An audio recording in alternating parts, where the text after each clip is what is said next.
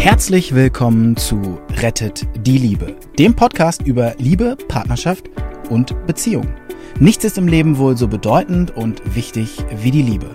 Und das betrifft alle Menschen dieser Erde, egal wo und wie sie leben. Die erfahrene Ärztin Dr. Beate Strittmatter hat über die Jahre erkannt, dass Krankheitsursachen oft in unglücklichen Beziehungen zu suchen sind. Und sie hat in Zusammenarbeit mit Experten herausgefunden, dass es Regeln gibt, die für alle Partnerschaften gleich sind. Zu schön, um wahr zu sein? Dann hör einfach zu. Ja, wie oft ärgern wir uns über das Verhalten von anderen oder was, wie es andere so um sich herum haben, ja, zum Beispiel die Ordnung. Und dabei werden wir einfach nur erinnert an das, was wir selbst haben. Wenn man das mal sich nochmal durchdenkt, und dann die letzten Situationen denkt, wo wir uns geärgert haben, weil andere etwas machen oder tun oder haben oder sind, was uns total nervt, ähm, dann spiegelt das oft etwas, was bei uns nervend ist, was wir nicht haben wollen. Und ähm, da war diese Patientin, die schon, die, die schon einfach weiter war. Eva Maria, eine lebhafte mit 40erin, kommt immer mal wieder wegen Rückenschmerzen. Und natürlich hatte ich mit der auch weiterführende Gespräche, also so wie wir es in den Podcasts auch schon hatten. Und die hat sich total dafür interessiert. Also ich merke immer, wenn jemand wirklich weiterkommen will, wenn sich jemand interessiert und nachfragt und ihr werdet das nicht glauben, ich habe eine 75-jährige Patientin, die schreibt sich alles auf und dann zu Hause führt die Buch und bringt mir dann ihre Erkenntnisse, dass da ist einfach, das ist unfassbar. Und sie, diese 75-Jährige, zu der ich gerade abschweife, die sagte mir dann, wissen Sie, seit ich hier bin, wache ich auf, da kommen mir einfach die Gründe und die Wies und warum's, warum das in meinem Leben so gegangen ist.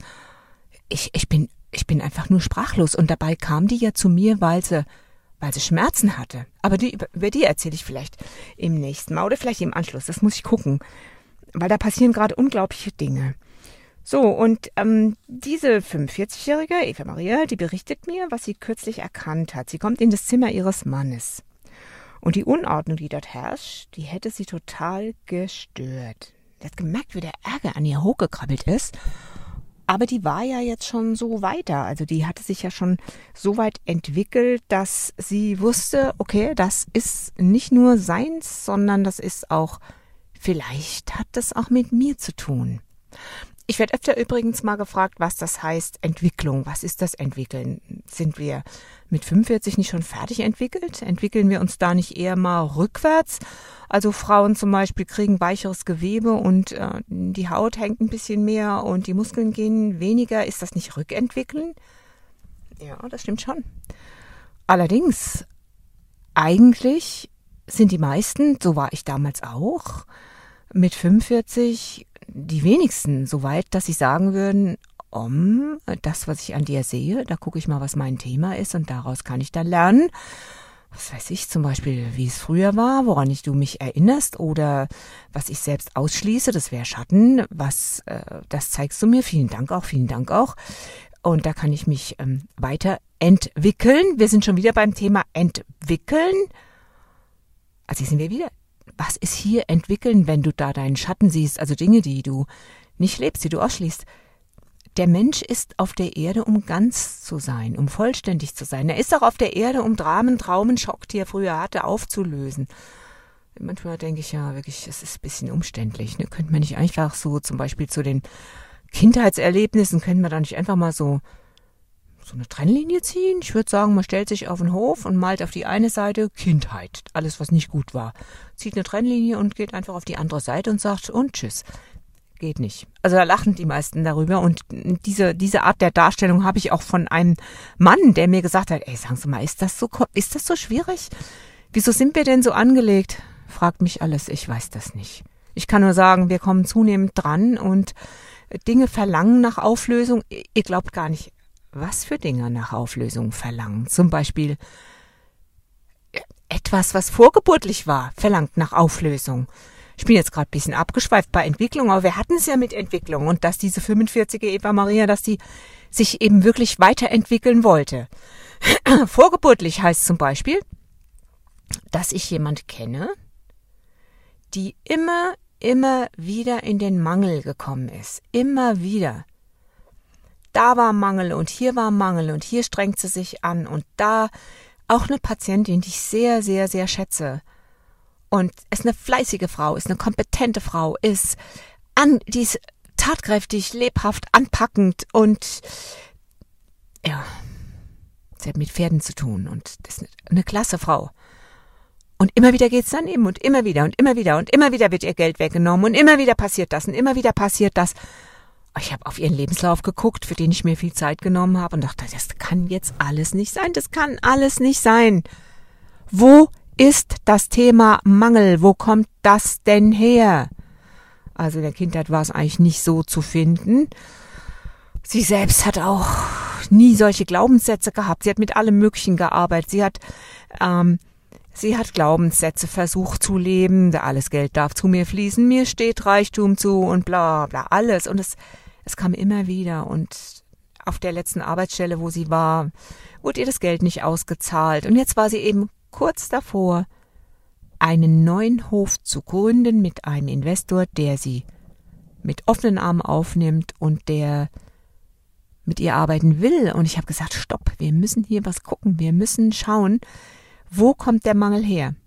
Ja, und über verschiedene Methoden, die sehr, sehr, sehr spannend sind, zum Beispiel Theta Healing oder CQM, kann man drankommen, wo etwas herkommt, was wir nicht erlebt haben, was vor uns ist oder auch im systemischen Familienstellen kann man drankommen. Ja, ihr glaubt es nicht. Wenn in der Familie irgendwas passiert ist, bups, die nächste Generation und die danach badet's dann aus und kriegt Symptome und in deren Leben wird was unruhig. Da habe ich auch die Therapeutin, zu der ich sie geschickt habe, gefragt, ey, sag mal, wieso? Warum? Ich sage euch, was bei der der Mangel war. Ihre Mutter hatte die erste, das erste Kind verloren, und zwar im Kindbett. Also plötzlicher Kindstod. Das Kind war ein paar Wochen alt. Da war so ein Schmerz, so ein Verlust.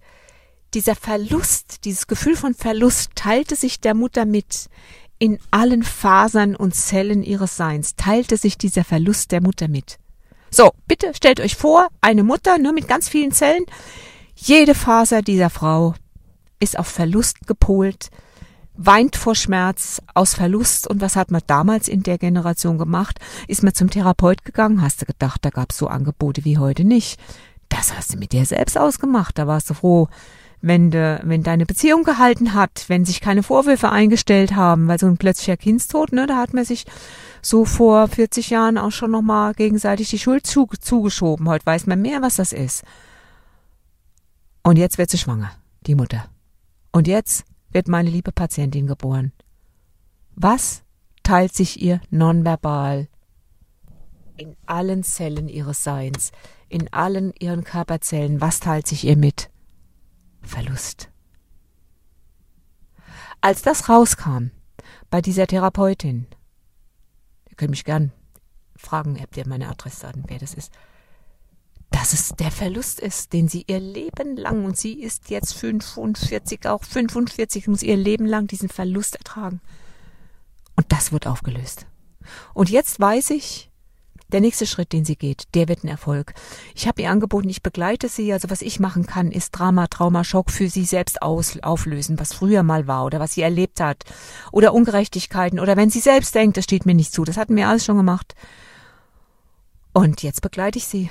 Und wenn irgendeine Unruhe auftritt, kommt sie direkt zu mir. Also was ich sagen will, das ist auch Entwicklung. Aber da fragst du dich, ey, Leute, muss das sein? Wieso gibt die Mutter ihr das weiter? Und da habe ich keine Antwort, das weiß ich nicht. Aber es ist so. Wir sehen das daran, dass diese Dinge aufgelöst werden können und dann, dass dann dieses Thema nicht mehr auftritt. Aber jetzt zum Schluss gehe ich zu dem, was ich eigentlich erzählen wollte. Das ist äh, ein, ein tolles Drehbuch, was ich hier mir da im Kopf ausgedacht habe. Es kommt mir meistens so, das habe ich mir gar nicht ausgedacht. Also diese Frau geht in das Zimmer ihres Mannes und es ist so unordentlich. Jetzt ist die aber schon weit gekommen in ihrer Selbsterkenntnis also in ihrer Entwicklung. Und da bin ich dann eben auf Entwicklung gekommen. Was ist das Entwicklung? Und dass wir häufig auch was mitnehmen, was aufzulesen ist von früheren Abschnitten, von anderen Leben, bevor wir überhaupt da waren. Ich meine, als das Kind den Kindstod hatte, da war meine Patientin mit den Pferden, war ja überhaupt noch gar nicht auf der Welt. Also die Frau, die das so unordentlich findet bei ihrem Mann, die tritt einen Schritt zurück, fragt sich, was hat's mit mir zu tun und überlegt, was der Ärger sein könnte und siehe da, sie findet den Grund. Was meinst du ist der Grund? Wir lassen Zeit zum Überlegen. Eins, zwei, drei. Sie selbst konnte sich nämlich nicht aufraffen, ihr eigenes Büro aufzuräumen. Und das ärgert sie schon die ganze Zeit. Kannst du dir das vorstellen? Das ärgert sie jeden Tag. Und jetzt kommt sie ins Zimmer ihres Mannes und der Ärger, den sie über diese Unordnung sieht, die kann sie natürlich dann schnell delegieren. Das machen wir unbewusst. Wir schieben das, wo wir uns eigentlich über uns selbst ärgern, schieben wir auf jemand anders. Und da können wir uns dann richtig auslassen. Das führt aber zu nichts, außer dass du Stress in der Familie bekommst, in deiner Beziehung bekommst, bei Freunden bekommst. Guck rechtzeitig hin, was deins ist. Und dann gehst du in dein Büro und mein heißer Tipp ist, nimm dir irgendeine Schublade, Nimm dir nur diese Schublade, sonst nichts oder einen Ordner und fang einfach damit an.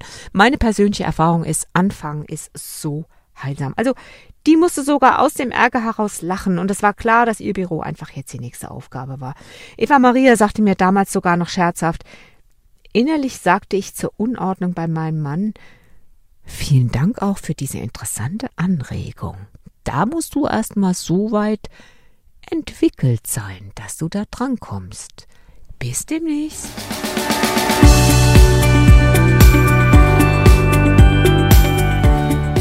Und wie war es? Wenn es euch gefallen hat, dann abonniert gerne den Podcast. Beate Strittmatter hat auch ein Buch geschrieben, Rettet die Liebe. Dann habt ihr die Gesetze immer zur Hand. Der Link ist in den Show Notes. Macht's gut, bis zum nächsten Podcast.